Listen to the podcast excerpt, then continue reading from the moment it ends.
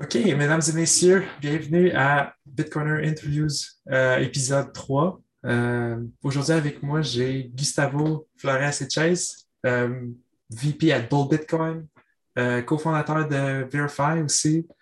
fait que je vais juste commencer en, en faisant l'introduction de Gustavo en parlant de comment je l'ai rencontré. Euh, premièrement, j'ai euh, euh, connu Gustavo en browsant un peu le, site de Verify. Il y a un petit bout de ça déjà. un échange de, Bitcoin ici au Canada. Et puis, entre autres, aussi un service de, self-custody Verify. Donc, c'est là que j'ai connu Gustavo. Puis ensuite, je parlais avec un, David Saint-Onge euh, qui m'expliquait qu'il avait eu affaire à, Gustavo euh, souvent pour, euh, pour lui donner des cues sur son livre qu'il a écrit sur Bitcoin. Puis c'est à ce moment-là que j'ai commencé à plus en connaître sur Gustavo. Puis je l'ai rencontré au meet-up de Bitcoin Montréal que Gustavo Machek et compagnie organisent et ont organisé au courant de l'été. Puis après ça, bon, il y a eu Bitcoin Summer, qui était vraiment un, une, vraiment belle conférence. Euh, Gustavo qui avait euh, quelques conférences là-dedans, quelques présentations, entre autres, et qui avait organisé. Bref, c'est de même que je t'ai connu, Gustavo. Euh, j'ai pu observer là, à Bitcoin Summer ton niveau d'expertise élevé, que finalement, c'est là que j'ai vu à quel point que, que tu connaissais ça, puis que c'était impressionnant pour moi, du moins. puis que bon, tu étais à ta place dans ce domaine-là. Fait qu'aujourd'hui, c'est une des raisons pourquoi que je t'ai invité. Ben, merci euh, d'avoir accepté et d'être ici. Puis euh, voilà, je suis vraiment content que tu sois là, Gustavo. Ben, merci à toi, Kevin. Salut, Kevin. Salut à tous qui nous écoutent. Euh, je suis content d'être là. On, va, avoir une belle discussion. All right, Gustavo, dans, le, entrons dans le sujet tout de suite, puis je te laisse aller. J'aimerais ça que tu, tu, nous parles de toi un petit peu, un petit peu de background. Tout est d'origine péruvienne, c'est ça? Oui, euh, je suis né au Pérou, dans la capitale Lima, il, y a environ 25 ans. Puis euh, j'ai vécu là jusqu'en 2005, parce que au moment que j'ai immigré au Canada, on est arrivé direct à Montréal. Euh, puis j'ai vécu toute ma vie à Montréal ou dans les environs, Laval. donc j'ai grandi à Montréal. Je suis allé à une école secondaire privée qui s'appelle le Collège Jean-Eudes, qui est très réputée au Québec. Euh, c'est là que j'ai rencontré euh, et Tristan, qui sont euh, deux cofondateurs de Verify aussi. Euh, donc, passé quelques années là, ensuite je suis allé au Cégep Maisonneuve. J'étais toujours intéressé par la technologie, les ordinateurs, l'économie, l'histoire, un peu tous les sujets qui tournent autour du Bitcoin. mais disons que durant le Cégep, j'ai eu une phase un peu éloignée de mes intérêts académiques ou d'apprentissage. Euh, J'étais plus à fumer, euh, fumer du pot, rien faire au, cégep. Euh, avec les gars aussi, avec Mathieu et Tristan, euh, entre autres. Mais après un bout, on était comme, tu sais, il faut qu'on fasse quelque chose de, de, de, plus sérieux que ça. Il faudrait qu'on qu'on exploite notre potentiel. Donc là, on a cherché différentes opportunités d'affaires, d'investissement. on a acheté des, des billets physiques de, du yuan chinois euh, pour plusieurs milliers de dollars. on pensait que c'était comme ça, tu tradais le Forex. On ne savait pas que les plateformes en ligne existaient. Euh, donc, ça, ça n'a pas marché. On a essayé d'acheter des, euh, des, voitures aux enchères publiques. Sais, les voitures qui sont comme, comme prises par le gouvernement, puis sont ensuite mises aux enchères. on a été jusqu'à Québec. On a essayé avec comme 3500 dollars d'acheter une voiture. On s'est fait. Il y a des professionnels qui vont à ces trucs-là, qui qui sont capables de savoir jusqu'à quel niveau tu vas aller, comme ça, ils vont une couche de plus, euh, puis te battre à chaque fois. Fait qu'on a abandonné ça. Euh, mais finalement, on a, Mathieu a entendu parler d'un shitcoin qui s'appelait le, le, le potcoin. Euh, puis c'était en même temps que la légalisation du pot au, Canada. Puis on, on était comme, peut-être on devrait acheter ça, mais Mathieu m'a parlé de ça. J'ai dit, mais pourquoi on peut juste pas acheter du Bitcoin? Euh, puis c'est à ce moment-là qu'on a, on a commencé à acheter du Bitcoin. Euh, puis le reste, euh, ben, ça l'a suivi. Là. On peut en parler plus euh, tantôt, là, mais c'est là que ça a commencé mon aventure avec le Bitcoin, là, environ en 2015. Et en 2015, tu étais encore aux études? Oui, je suis encore aux études, je suis encore au cégep. je suis encore au cégep Maisonneuve. J'étudiais en comme sciences humaines avec maths. genre politique, puis géographie, puis maths. Mais j'ai fini comme un an après. Après ça, je suis allé à l'université pour une session en informatique et génie logiciel, mais j'ai abandonné en une session. en 2017, j'étais déjà hors des études. J'avais encore un travail fiat, comme dans une euh, euh, je travaillais dans un restaurant euh, à, Montréal qui s'appelait Milos, qui est comme très réputé parce qu'il y a du monde très riche qui y vont, dont des stars de Hollywood, puis, juste les riches de Montréal. Mais fin 2017, j'ai aussi abandonné ma job Fiat. Puis fin 2017, je suis jumping 100% dans Bitcoin, entrepreneur Bitcoin, plus aux études, juste 100% dédié à travailler sur Bitcoin. Mais euh, toi, tu as, quitté les études parce que c'était juste, tu as figuré que c'était pas pour toi, right? C'est ça? Ouais, ben, ouais j'ai figuré, tu sais, j'avais pas, à ce moment-ci, j'ai une vision différente qui est un peu plus, disons, radicale sur la question des études. À ce moment-ci, je crois que personne ne devrait aller à l'université. Mais à ce moment-là, je croyais juste que, tu sais, c'est pas pour moi, là, je pouvais apprendre à coder euh, par moi-même plutôt que juste l'apprendre en quatre ans, je pouvais l'apprendre en trois mois. Euh, je pouvais, euh, tu sais, je pouvais investir mieux mon temps. Je pouvais devenir entrepreneur plutôt que d'attendre de, faire quatre ans pour aller à un job avec un salaire minable. OK, gotcha. Super. Puis, c'est, tu dis que tu as commencé euh, entrepreneur Bitcoin. Euh, bon, être full-time Bitcoin aussi. Puis ça, c'est à ce moment-là que vous avez fait le startup MiningX. C'est ça, Gustavo? Oui, c'est ça, exactement. MiningX, le nom un peu quétaine venant de SpaceX. c'est du MiningX, pourquoi pas? Euh, puis on était quatre, dont Maciek et Tristan, qui, étaient, qui sont chez Bull Bitcoin maintenant, qui étaient chez Verify. Il y avait un autre partenaire qui s'appelait euh, Malek Ahiles, euh, qui était aussi un de nos amis du cégep, qu'on est encore amis avec, puis qu'on parle encore de, toutes sortes de trucs. puis on a commencé une, comme une, salle de minage sur Louvain, à Montréal, dans le quartier de la mode. Euh, pour ceux qui connaissent, c'est comme proche de l'autoroute 40 et 15, vraiment au centre de l'île de Montréal, centre-nord. Puis, euh, le, quartier de la mode a été euh, abandonné par plusieurs entreprises. Vu que Montréal, c'est plus tant une ville de mode, la, rue Saint-Hubert est plus tant populaire comme ça l'était avant pour ça, dans les années 80-90. donc, on a pris une salle, c'était environ 2000, 3000 pieds carrés. on a direct, c'était au top du market. C'était quand le Bitcoin valait 20 000 piastres. on a comme take profit. On est encore dans les shitcoins à ce moment-là. On a take profit de nos shitcoins euh, pour la mine. Euh, parce qu'au bout du compte, on n'a on pas réussi, là, mais c'était pas de l'argent que j'avais travaillé des années pour. Là. Je l'avais fait en, en quelques semaines en spéculant. Euh, fait qu'on a pris cet argent-là, on a investi euh, dans, les, dans le minage. On a acheté un système électrique, un système de ventilation qui a coûté plusieurs dizaines de milliers de dollars. C'est des ventilateurs gigantesques, genre de, deux mètres de, diamètre. c'est euh, gigantesque, plus grand que moi. Puis, euh, on a installé environ 100 S9. c'est drôle parce qu'aujourd'hui, ils valent encore beaucoup. mais dans le temps, on a acheté nos premiers S9 à comme 2500 dollars euh, puis nos derniers semaines, on les a achetés à comme 300 dollars, vu que le prix descendait. Mais deux, deux leçons de ça, ça. On a roulé ça pendant un an, ça n'a pas fonctionné, on l'a lâché à la fin de l'année. On a tout vendu à perte. Mais nos deux leçons de ça sont simples. La première est qu'il y a eu un moratoire par Hydro-Québec, par le gouvernement québécois à ce moment-là, quelques semaines après qu'on a commencé, qui a comme bloqué notre expansion et nos, nos projets de minage.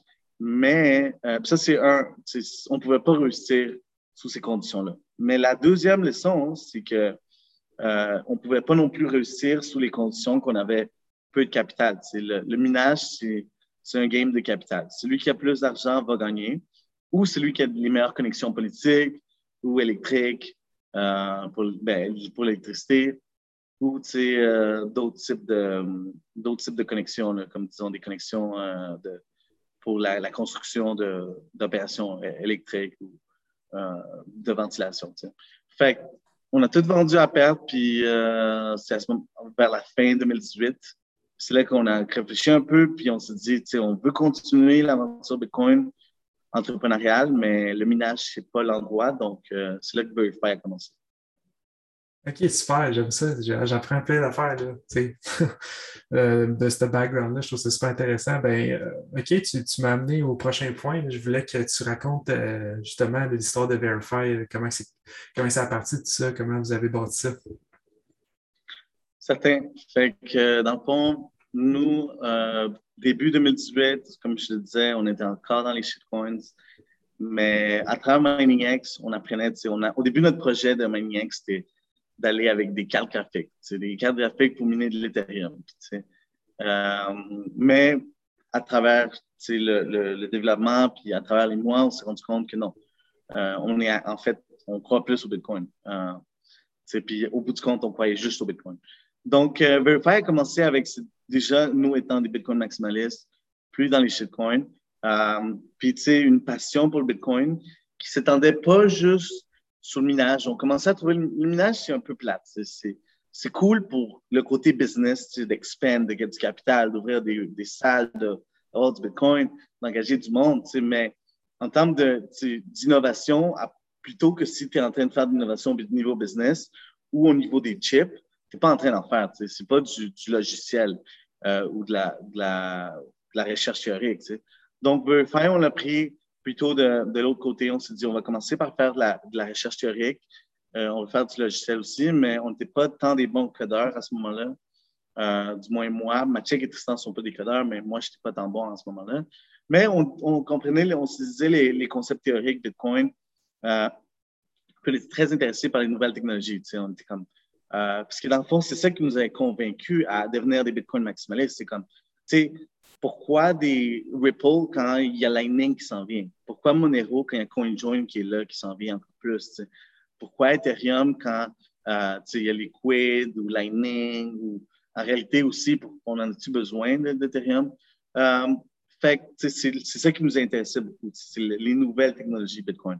Puis Verify été lancé vraiment sous une approche de recherche et d'éducation sur les nouvelles technologies Bitcoin. Euh, puis si tu vois notre blog, qui est comme notre premier morceau de travail, on a justement, dès début 2019, des éléments dans notre blog, des articles qui sont sur les nouvelles technologies Bitcoin, telles que Lightning. Euh, il y a des tutoriels, il y a des euh, graphiques visuels, comme des infographiques. Euh, il y a des analyses.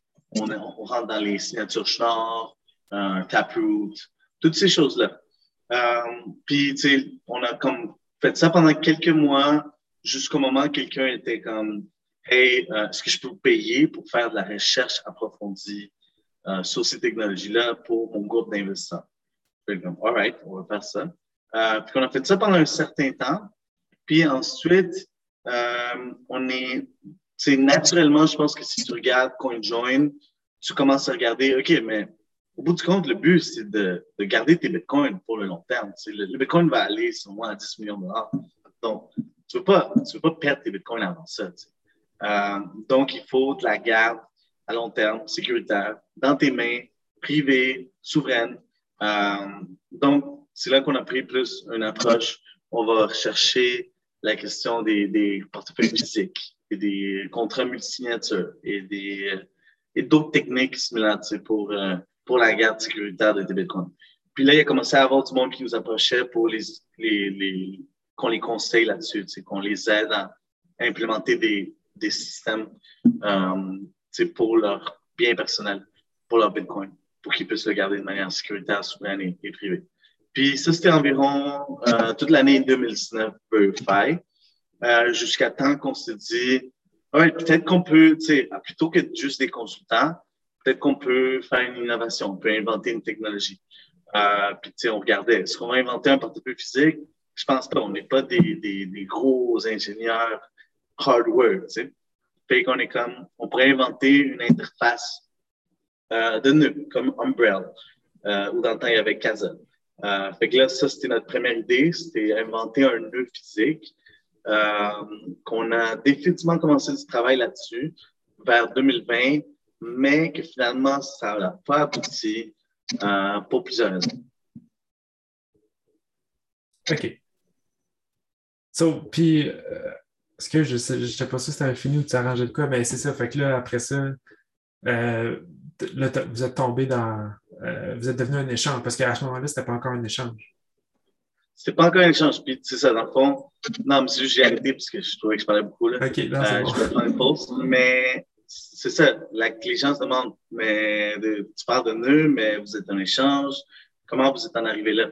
Fait que, dans le fond, si tu si as entendu, j'ai dit début 2020, on développait le nœud. Mais qu'est-ce qui est arrivé aussi en début 2020? Euh, la, c'est la fin du monde qui est arrivé, tu sais. Euh, le COVID et, et, compagnie, tu sais. Fait que, est-ce que c'était une bonne idée pour nous de commencer une opération de logistique physique avec des ordinateurs physiques qui allaient être manufacturés au Québec, puis genre distribués dans la planète entière physiquement? Tu sais, je pense pas. Je pense pas que c'était le bon moment. Tout était en lockdown, travail essentiel seulement. On pouvait à peine se voir. Comment on pourrait travailler sur des trucs physiquement? Fait que là, euh, il y a eu beaucoup de euh, réflexions par rapport à ça de notre part. Euh, jusqu'à temps qu'on a réalisé plutôt que de faire ça tout de suite, parce qu'on commençait à être, on, a, on a bootstrappé toute l'opération Verify. On n'était jamais, on n'avait jamais du gros cash. On roulait avec ce qu'on on gagnait, on, on investissait encore dans la compagnie. Euh, fait que là, on, on a eu l'idée de juste, vu qu'on travaillait très proche avec Bitcoin, puis l'approche souvent était comme on aidait leurs clients, qu'eux, ils vendaient du Bitcoin à se pogner un hard wallet ou, ou être sécuritaire, mais on s'est dit, on pourrait, tant que ça, juste vendre les Bitcoins nous-mêmes, puis les acheter à beau Bitcoin, un prix plus bas, puis les vendre plus cher. Euh, ben, ou les vendre au même prix que beau Bitcoin, mais faire une, commission sur, sur notre prix avantageux. Puis en même temps, offrir les services de, de, sécurité, puis de tout donner ensemble. Euh, fait que c'est ça qu'on a commencé à faire en 2020. Euh, puis on a continué à faire en 2021. Puis c'est là qu'on a eu, disons, le plus de, de revenus constants et qui a permis de garder l'opération à flot. Puis c'est ça. Donc, ça, c'était Verify. Ça, c'est plus la deuxième phase de Verify. Euh, ce qui a commencé comme un problème, le, que, qui nous a comme empêché de poursuivre l'opération des nœuds, ben, ça a tourné en plutôt une nouvelle opportunité qui, qui est d'avoir ouvert l'échange Verify qui est devenu un app euh, au complet. Là. Tu peux aller sur le site, tu peux login, tu peux acheter, tu peux KYC, tu peux déposer des fonds, tu peux vendre. Euh, tout est automatisé. Euh, donc, ça, c'est ce qu'on a fait à peu près 2020-2021, jusqu'à temps qu'on on avait tellement une longue relation avec Bull Bitcoin qu'à un certain point, on s'est dit, pourquoi on opère de, dans deux entreprises séparées? Pourquoi on ne fait pas juste unir les forces? On est déjà unis à plusieurs niveaux. Pourquoi on ne le fait pas de manière officielle? C'est là qu'est est venue la discussion de la question de Verify par Volcom. Super, super. Cool. Fait que, ben c'est ça, c'est ma prochaine question. Le, euh, Bull Bitcoin a acquéri euh, Verify tout récemment. Ça a été annoncé euh, à la première journée de Bitcoin Summer, c'était au mois d'août, euh, mi-août. Euh, puis c'est là que vous avez sorti l'annonce. J'imagine que ça se travaillait déjà depuis quelques temps auparavant, sans doute. Euh, mais j'aimerais ça que tu me dises, c'est pour vous, Gustavo, puis l'équipe de Verify, qu'est-ce que ça représente pour vous, pour toi et l'équipe, cette acquisition-là, overall? Ben, ça représente définitivement un, succès de, notre travail entrepreneurial de, plusieurs années. Euh, enfin, être reconnu par d'autres acteurs quand même influents dans l'industrie, euh, de, valoir la peine pour un, deal de cette envergure. Euh, aussi, c'est sûr que c'est un gros soulagement. Euh, parce que chez Verify, on n'avait pas des salaires qu'on se versait. On, travaillait euh, sans salaire. On, était juste des fondateurs d'une business qu'on essayait de grandir. C'est sûr que la question, non seulement, c'est une, garantie de, travail avec un salaire euh, qui nous permet de vivre de manière quand même aisée, correctement, euh, en plus de euh, avoir de plus, plus de, de, force, plus de capital, plus d'influence pour, pour amener nos projets à bout. Puis aussi, Verify n'avait jamais l'échange que Bitcoin est. Verify peut ramener à Bitcoin les services de, self-custody, de support pour la garde euh, propre de, des Bitcoins. Puis c'est ça qu'on est en train de faire. Fait pour nous, c'est excellent. C'est la meilleure nouvelle qui aurait pu arriver. Euh, fait qu'on est très content. Puis euh, on, est, on travaille sous la maintenant chez Bitcoin. Euh, on a tous des rôles qu'on aime bien. Euh, moi, je suis vice-président juste en dessous de Francis. Puis on est tous très contents avec la, la, le leadership de Francis. Puis où est-ce qu'on s'en va avec tout ça. Oui, excellent. Ben, justement, est-ce que tu peux donner des détails un peu sur qu'est-ce qui se trame en coulisses de chez Bull Bitcoin? Parce qu'on sent que peut-être des choses qui s'en viennent avec l'acquisition de Verify. Verify est encore son site à part entière. Euh, le site a été, euh, été renouvelé, si on veut, a été revamp.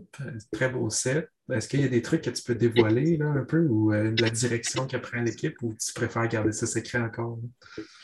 Ben, c'est sûr qu'il y a un truc que je peux dévoiler, c'est que, comme je venais justement de, de, donner un petit, un petit bout déjà, euh, si, on va sur le site Verify, on voit qu'on peut euh, acheter des services de support pour euh, le self-custody, pour la, sécurité, la, garde propre de ces bitcoins.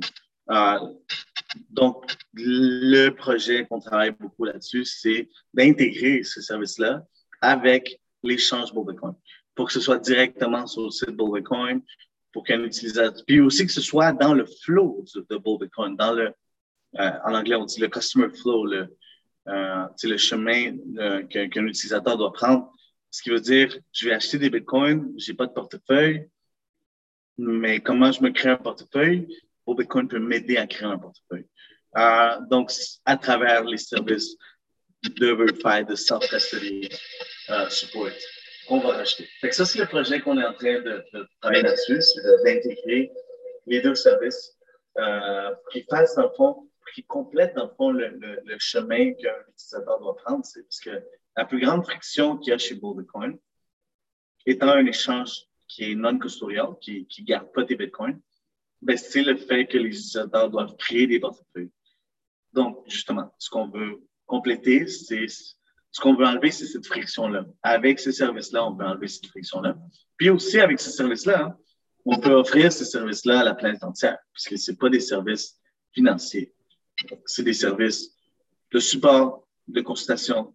Euh, donc, on peut les offrir à la planète entière. Par contre, l'échange en tant que tel, c'est pas, c'est juste offert au Canada. Donc, en conclusion, on va réduire la friction que les gens ont en utilisant un service comme celui à Bitcoin qui est non-custodial, qui ne garde pas tes bitcoins. Et la deuxième valeur qu'on ajoute, c'est qui vont être offerts à l'international contrairement à l'échange. C'est excellent. Euh, poursuivons. Euh, Gustavo, tu as souvent donné des présentations sur différents outils Bitcoin. Tu tantôt, tu parlais qu'il y a le blog de Verify. Moi, je l'ai consulté souvent. C'est vraiment une super bonne ressource. C'est gratuit en passant. Je recommande à n'importe qui d'aller voir ça. Ça fait longtemps que je le check aussi. Euh, beaucoup de travail qui a été mis derrière ça. je vais t'en parler parce que sans doute, ben, tu l'as dit, là, vous avez travaillé fort là-dessus, fait des grosses recherches et analyses.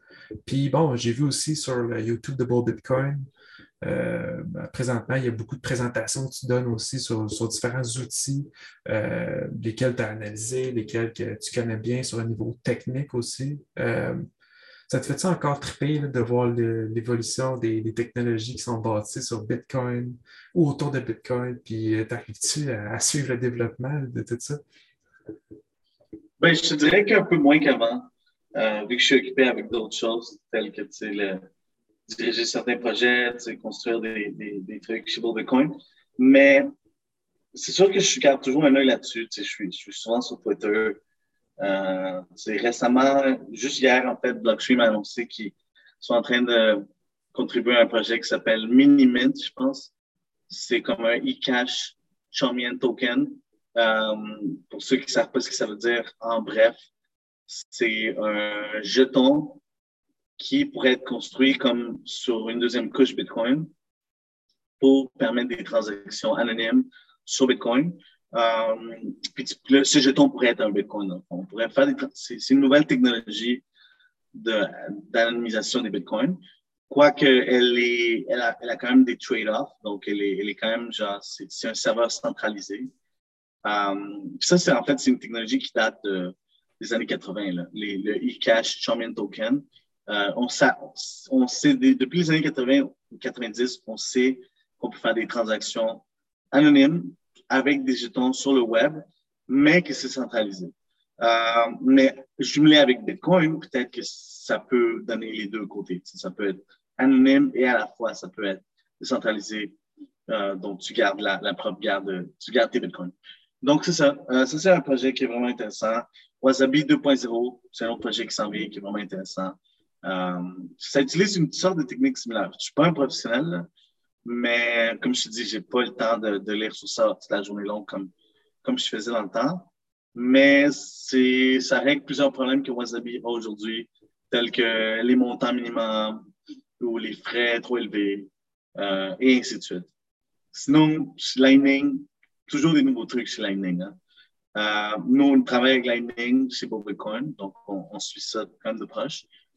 Puis euh, sinon, tout ce qui est portefeuille physique, cold card, ça, je suis toujours là-dessus.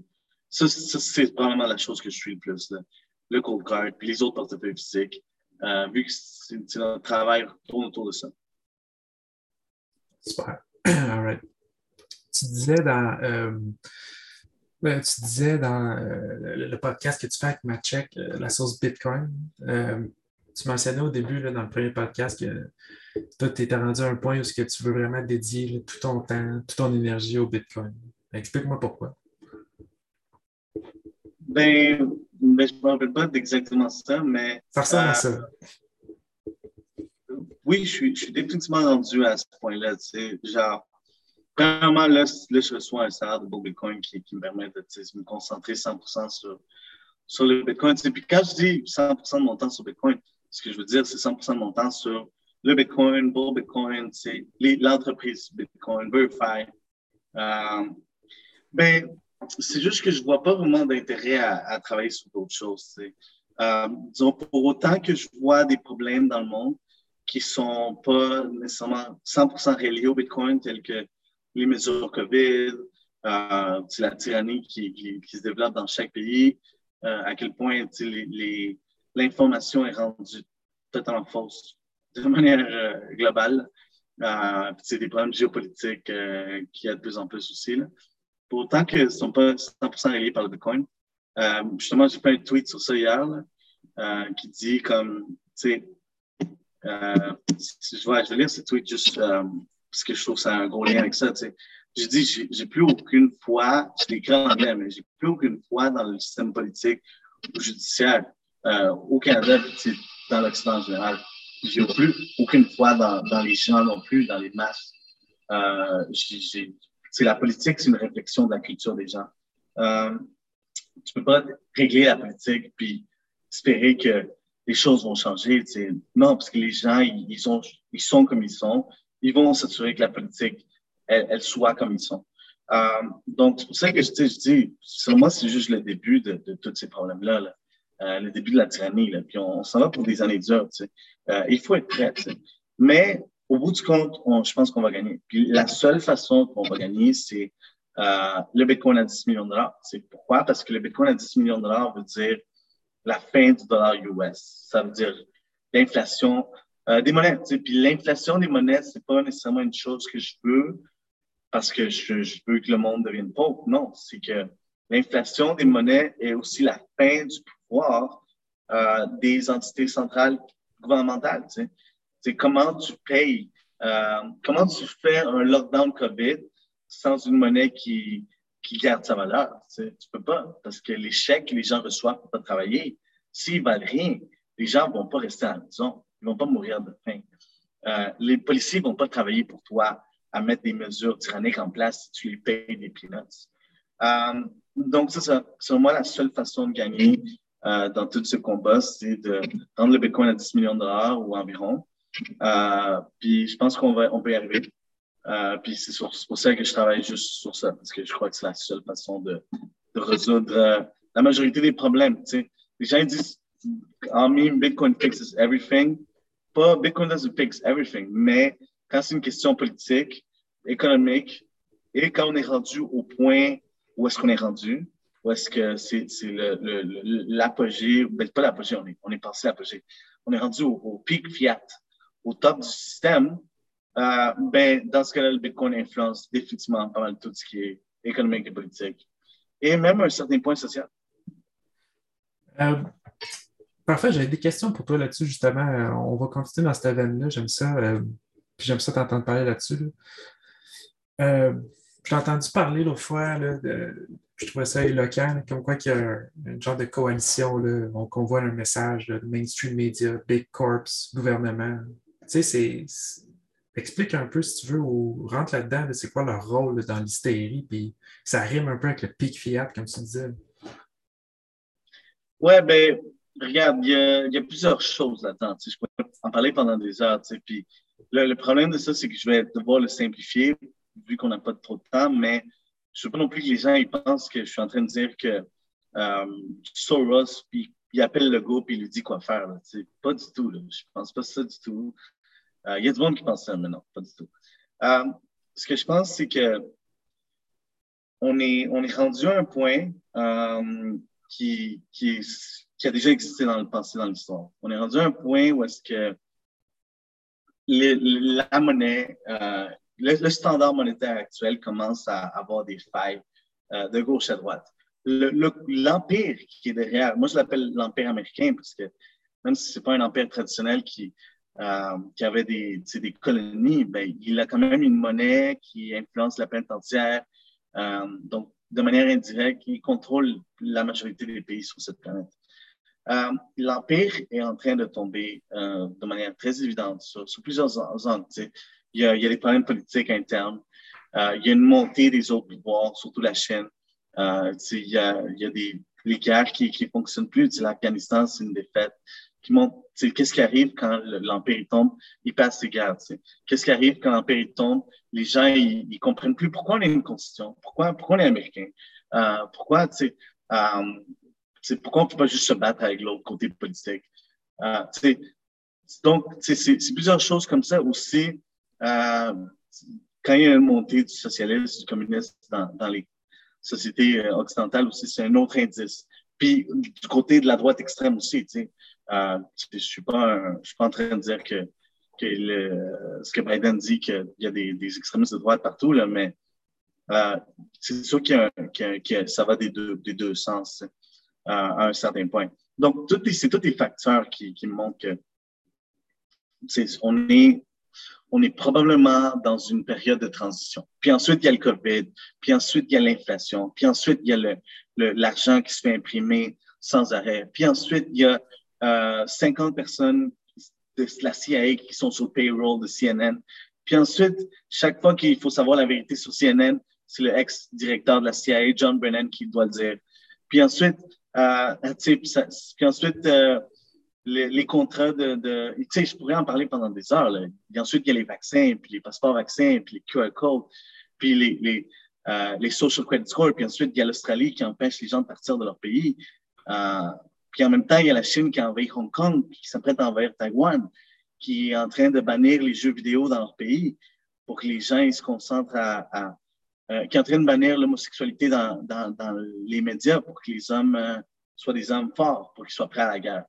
Euh, puis ensuite, je pourrais en parler pendant des heures. Il y a juste tellement d'indices euh, qui nous montrent où est-ce qu'on est rendu. On est rendu dans une période de transition monétaire, géopolitique. Euh, ça vient souvent ensemble. Euh, puis il y a beaucoup de monde qui écrit sur ça. Il y a, disons, Ray Dalio qui a sorti un livre qui s'appelle The Changing World Order, où est-ce qu'il analyse toutes les périodes de transition des empires. Euh, puis il montre sur tous les angles comment on est rendu à une période très similaire. Euh, tu regardes de manière culturelle, de manière sociale, de manière politique, de manière économique, euh, tu vas le voir. Fait, euh, fait c'est ça, c'est ça un peu la question. Donc, euh, quand on est rendu à un moment comme ça de transition monétaire et géopolitique, nous, on s'en rend compte, puis c'est pour ça qu'on est dans le Bitcoin. Mais il y a d'autres mondes qui s'en rendent compte aussi. Euh, il y a du monde dans le pouvoir qui s'en rendent compte aussi. Tu sais.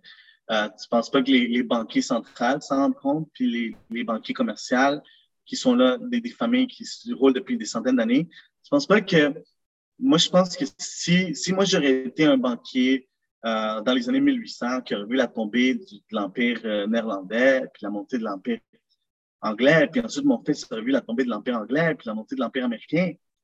Mais j'aurais dit à mon, si j'aurais été celui-là, j'aurais dit à mon fils, this, this kind of thing happens. Ce, genre de truc arrive. les gens, les, les masses ne le savent pas là, que ça arrive, euh, mais ça arrive. Les tensions monétaires et géopolitiques arrivent à chaque 80-100 ans. Euh, fait quand c'est proche d'arriver pour toi, euh, agir en conséquence. Euh, donc, tu sais, et c'est quoi agir en conséquence? Ben, c'est faire des actions politiques, euh, économiques pour s'assurer d'être au contrôle de la prochaine période. Euh, puis dans le fond, selon moi, c'est tout ce que COVID et, les changements climatiques sont. Euh, ben, les changements, la, la, pas les changements climatiques en soi ou le COVID en soi, mais les réactions politiques par rapport à ça sont une, sont une tentative d'être en contrôle dans la prochaine période. Pour comment? En imprimant de l'argent et en achetant les ressources, en achetant les actions, en achetant l'or, en achetant le Bitcoin, en achetant l'agriculture, en achetant euh, le, real estate, l'immobilier. Euh, aussi, euh, si, si, on peut aussi s'assurer d'avoir un système qui track chaque individu, où est-ce qu'ils vont, où est-ce qu'ils sont à chaque seconde, quand il y aura de l'inflation puis tout le monde sera pauvre, bien, on pourra les contrôler quand ils se rebellent. Surtout si on est capable de les garder à la maison. Ah, là, là c'est encore plus facile. Quand ils se rebellent, on va tous les garder à la maison. Euh, fait que, tu sais, je veux pas aller euh, full pente fatale, mais il me semble qu'à ce point-ci, c'est évident que ce genre de choses est en train d'arriver. Euh, puis, les, les, les, gens qui veulent pas le voir, je comprends un certain point, là, c'est pas facile, mais regarde, c'est Selon moi, c'est assez évident. C'est dur de parler de ça un peu au, monde sans avoir l'air d'un extrémiste parce que c'est facile pour la masse de.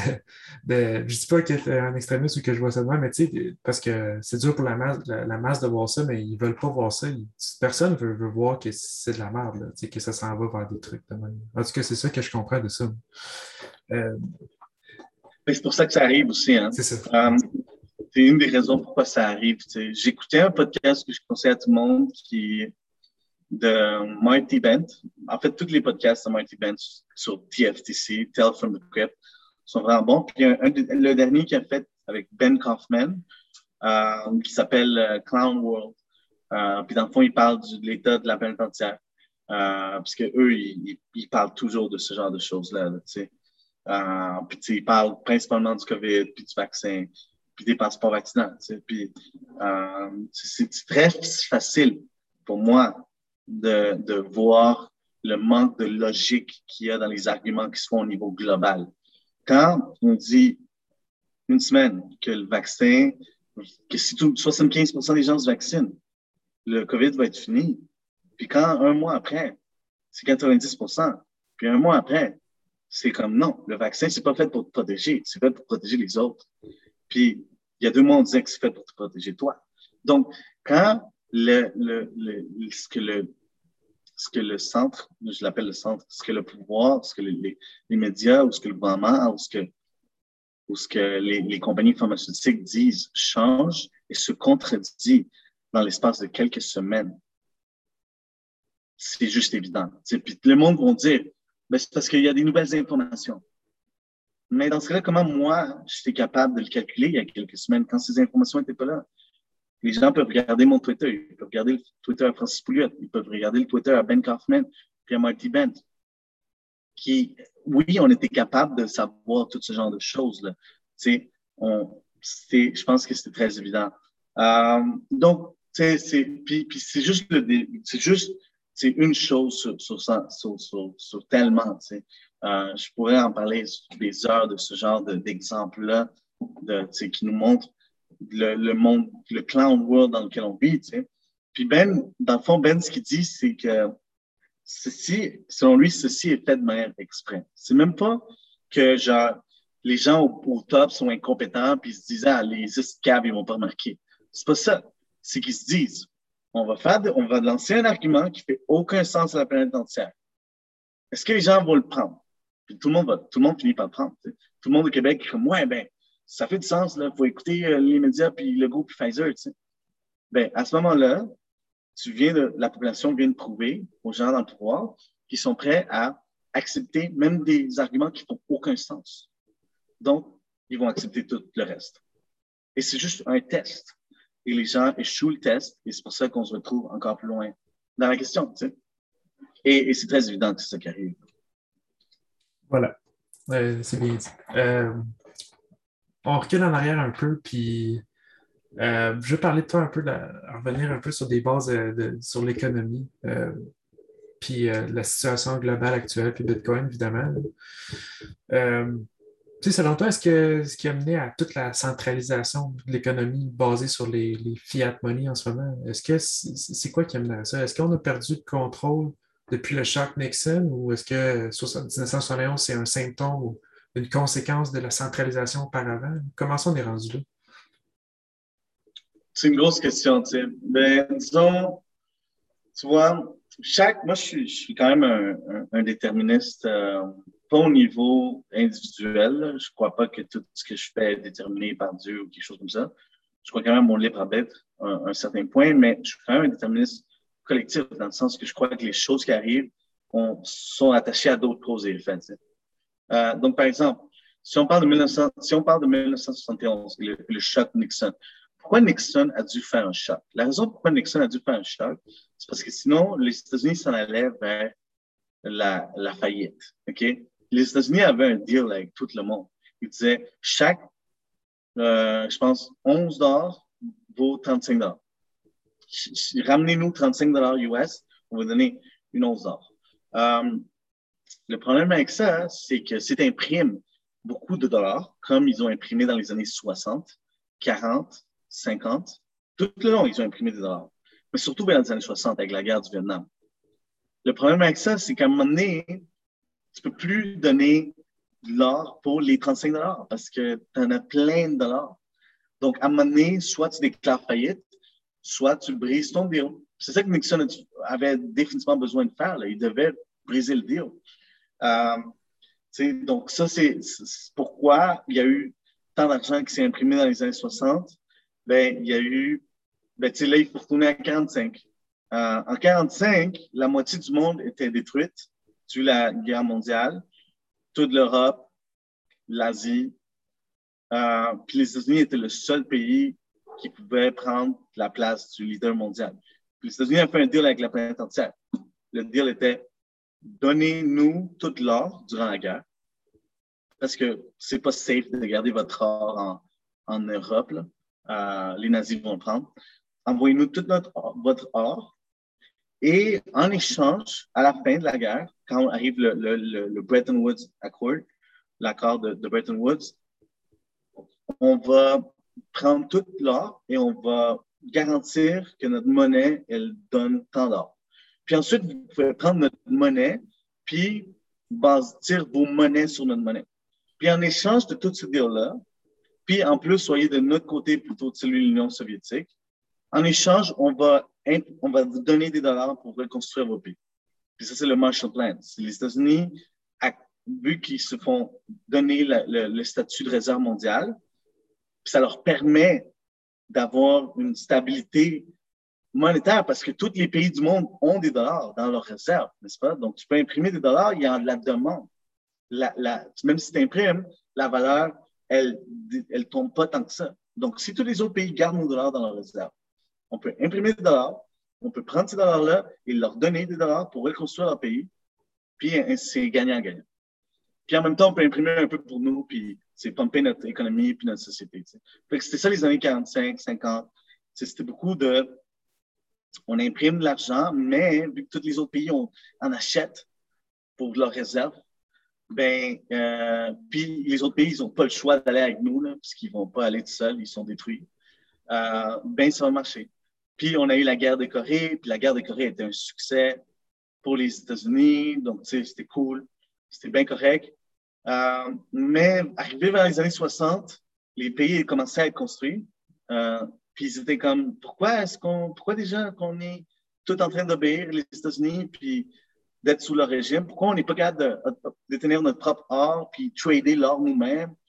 Euh, fait que là, il a commencé à avoir des, des petites rébellions qui ont eu lieu en, en Allemagne, au Royaume-Uni, au Japon, qui ont dit non, nous, on va, on va émettre notre propre monnaie, on va imprimer notre monnaie, on va euh, trader notre propre or, on va hold notre propre or. Euh, c'est pas juste les US qui doivent run le monde. Puis en même temps, il a commencé à avoir ça, ce qui faisait qu'il y avait de moins en moins de demandes pour des dollars américains dans les pays parce que les pays devenaient de plus en plus indépendants. En même temps, les États-Unis étaient habitués à imprimer de l'argent, puis ils commençaient à plafonner économiquement. Euh, puis là, en plus, il y a eu toute la question socialiste des années 60, ce qui s'appelle le Great Society par LBJ, parce qu'on pouvait imprimer de l'argent. So why not? Let's just print more. Euh, puis en même temps, il y a eu euh, quelques conflits sociaux. Puis, tu sais, euh, il y a eu les années 60, ce qui est la, lutte euh, des droits pour les, pour les Afro-Américains, euh, la Great Society, donc le début du socialisme ou l'expansion du socialisme aux États-Unis. dans, au Canada aussi, c'est la Révolution tranquille. C'est une coïncidence que les années 60, ce soit la Révolution tranquille au Canada? Je pense pas. au Québec, je pense pas. C'est aussi en lien avec tout ça. Donc là, il y a trop d'argent imprimé là, en 60 il va y avoir une faillite qui s'en vient, donc on brise le standard euh, de l'ordre. Puis comment on continue à... OK, comment, comment les Américains, à partir de 1971, peuvent continuer à contrôler le monde? Si ils, break ce deal-là, ben, on va créer un nouveau deal. Le nouveau deal est euh, ce que surtout les gens appellent le petrodollar system, qui est euh, le système pétrodollar, qui est le fait de dire maintenant que les États-Unis sont développés, l'Europe est développée, le Japon est développé, allons développer les autres pays. Puis, euh, on a besoin, puis, on va faire une sorte de globalisme parce que les produits vont être faits en Chine, puis vont être importés aux States. Ça va être du capital américain qui va investir en Chine. Euh, puis tout va, va on, va avoir besoin de pétrole pour transporter tout euh, à travers les océans. Puis on va avoir besoin de sécurité pour transporter des milliards de dollars de valeur dans les océans. Donc, les États-Unis ont garanti la sécurité avec leurs forces militaires. Et c'est encore le cas aujourd'hui. Depuis 71 jusqu'à aujourd'hui, les États-Unis garantissent la sécurité du transport naval de manière internationale pour les gros transports, surtout les transports de pétrole et de grosses marchandises qui sont produits dans les pays du tiers-monde pour, puis avec le, pétrole qui est acheté dans les pays arabes. La condition est que toutes les transactions pétrolières doivent se faire en dollars américains. Donc, il y a de la demande constante de tous les pays, parce que tous les pays achètent du pétrole, qui doivent garder des dollars pour acheter du pétrole, pour faire des deals de globalisme, pour pouvoir faire de la manufacture dans les pays du tiers-monde, puis les, puis les vendre ici. Donc, ça, c'était le début des années 70. Puis, c'est pas une coïncidence en 71 aussi, Kissinger, qui travaille pour Nixon comme genre secrétaire d'État, genre relations internationales, rencontre Mao. Puis en 73, Nixon rencontre Mao. Puis en 72, la Chine rentre dans l'ONU. Euh, puis en 71, le WEF, le World Economic Forum, est aussi fondé, qui, on en parle beaucoup aujourd'hui. Fait que tout ça arrive en même temps. Euh, puis l'histoire change à ce moment-là. Puis le nouveau système se crée, le système qui est en train d'arriver à sa fin aujourd'hui. Super bon. Il n'y a pas beaucoup de coïncidences. Hein. C'est plus euh, des affaires de même. Il y a de la synchronicité peut-être, mais il y, a de, la planification. Tu sais, ça fait 50 ans cette année, le, choc Nixon, puis quand on se met à fouiller, puis voir tout ce qui, qu'est-ce qui a été pondu autour de ça, puis les, trucs en parallèle, euh, c'est facile de faire des liens quand on se donne la peine, comme tu, comme tu l'as fait, puis comme tu l'as élaboré là-dessus. C'est exactement ça. C'est pas, pas pas être un complotiste, faire des liens. C'est au contraire.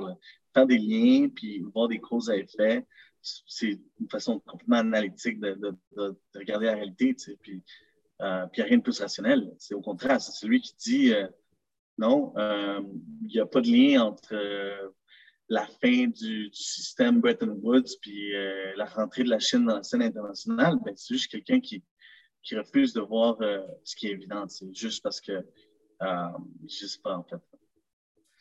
Euh, ça nous mène à, aujourd'hui avec Bitcoin. on pourrait en parler. Mais le, sujet que je vais amener, en fait, c'est l'éthos de Bitcoin qui se trouve à être probablement, on peut le voir sous un angle de, souveraineté individuelle, puis de, économique aussi, puis de liberté. Puis tu on vient de parler, tu viens de, de parler de tout ça, de 1971, puis cette centralisation-là, planification monétaire et économique-là. Mais aujourd'hui, euh, euh, euh, est-ce que pourquoi est-ce que l'éthos de Bitcoin offre un, échappatoire quasiment parfait à l'autoritarisme, omniprésent, si on veut? C'est quoi qui fait que Bitcoin nous, sort de ça? Ouais, OK. Ça, c'est une super bonne question. Fait, après le choc, j'ai besoin de parler un peu des années 80 pour la réponse. Après les chocs Nixon de 71, euh, il y a de la grosse inflation aux États-Unis. Pourquoi? Parce qu'on imprime l'argent, on est rendu à imprimer de l'argent. Euh, fait que définitivement qu'il y a de l'inflation. Euh, puis on n'est pas rendu. les années 70 sont encore. La guerre du Vietnam n'est pas encore finie.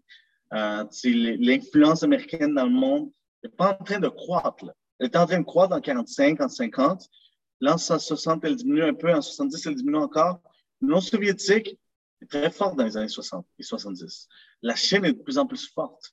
Euh, donc, on arrive à la fin des années 70, l'inflation est super élevée, elle est de comme 20 euh, Puis genre, il y a du monde qui se disent qu'est-ce qui va arriver? Est-ce qu'on va tomber en hyperinflation parce qu'on imprime l'argent? On est en train d'imprimer de l'argent pour sauver l'économie parce qu'il y a trop d'inflation, on imprime de l'argent, ça donne plus d'inflation.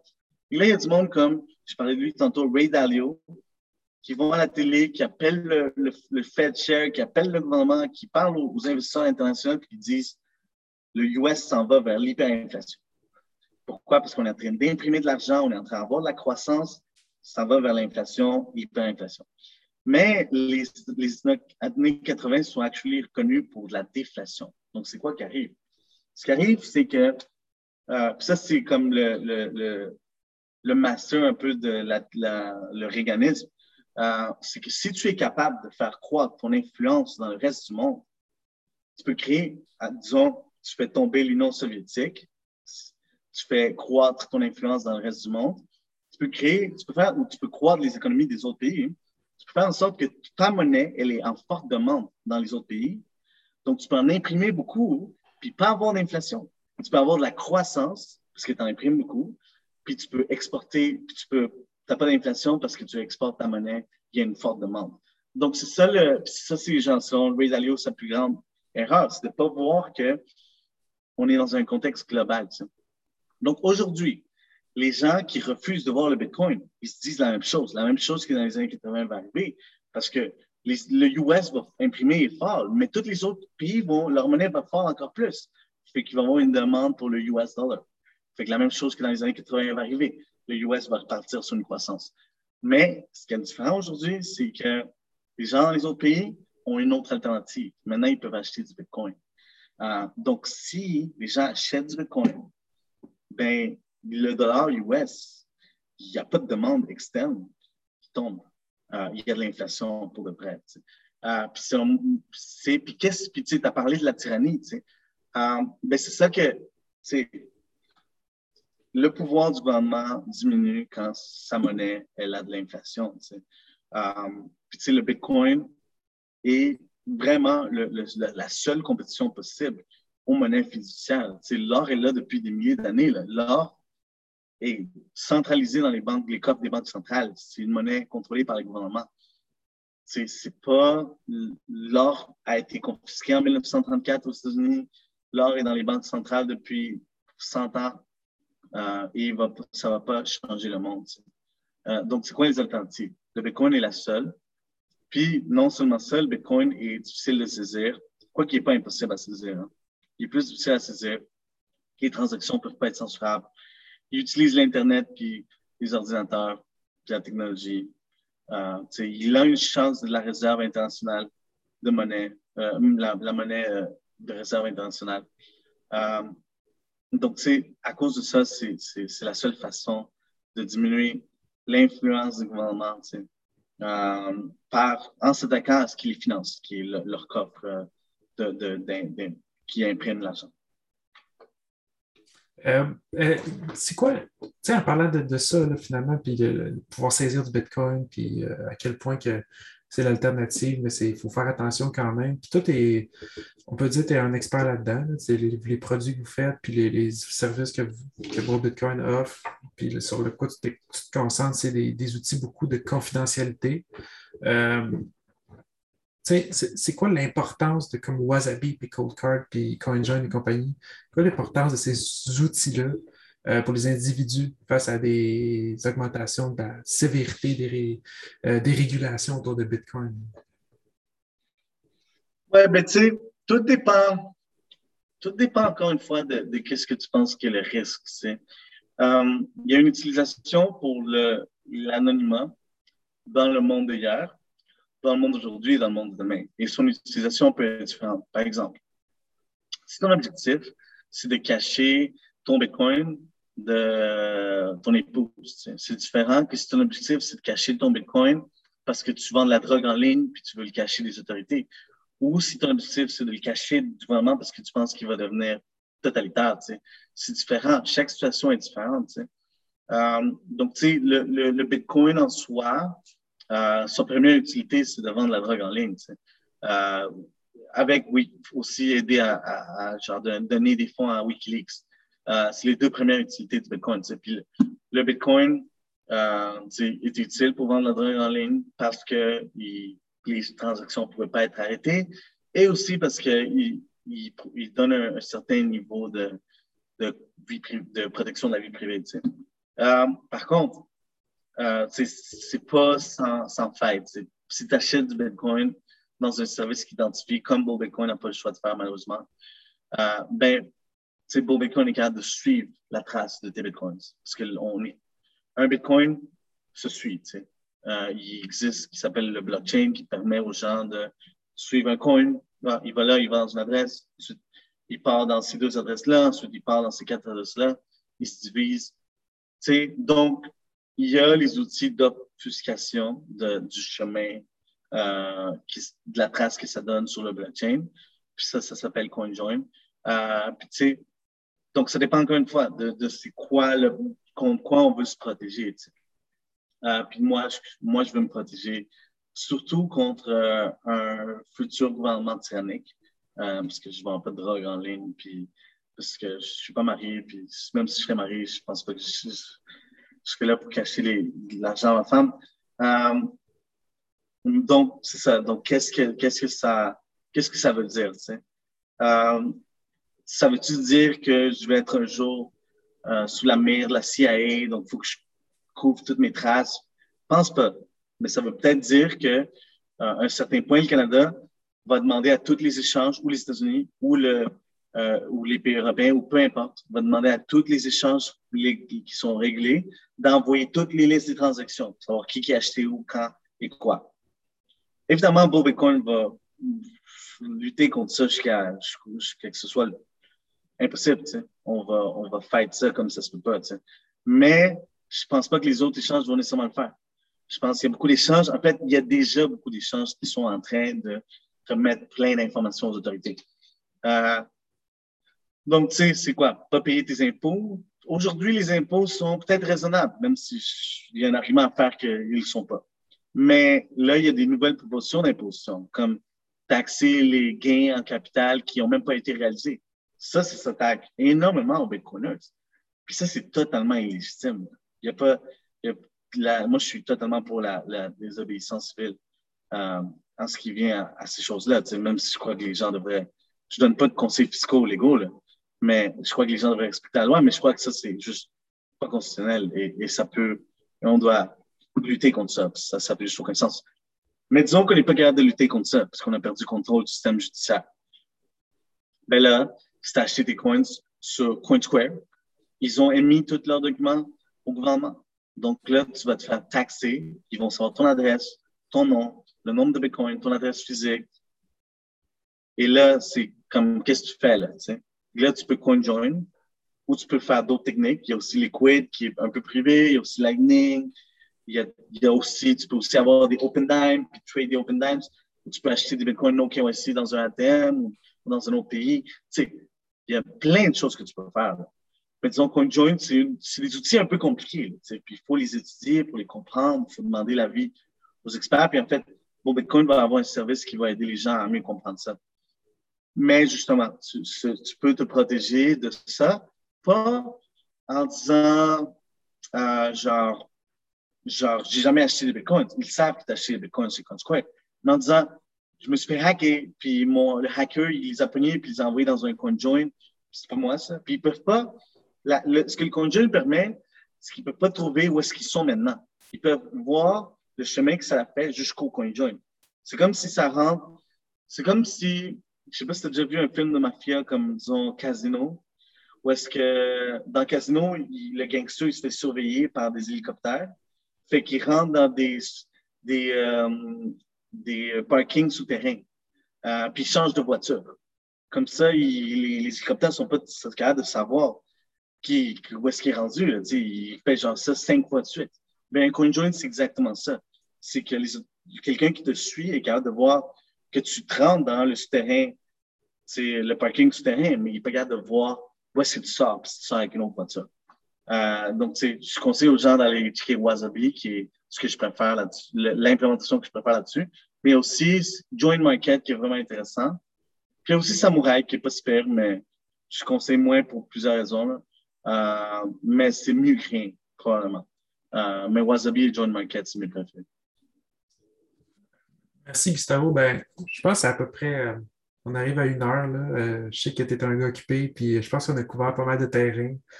je suis vraiment content de, la discussion qu'on a eue. Je pense qu'on va arrêter ça là. ça a bien fini, là. juste pour revenir à ce que tu disais à la fin, pour, il y, a des débats assez. les gens s'amusent à être assez heated sur Twitter avec ça pour les implémentations CoinJoin, mais je, vais revenir à ce que je disais tantôt par rapport à ça. Tu as, plusieurs vidéos super intéressantes là-dessus, sur euh, YouTube de Bull Bitcoin. Euh, je pense que je ne peux pas le répéter assez parce que c'est vraiment des bonnes ressources. Il y en a sans doute plein d'autres, autres que toi peut-être qui en parlent, mais nous autres, les Québécois et les francophones, on, peut se fier à ça et aller voir ça. C'est super intéressant. Fait.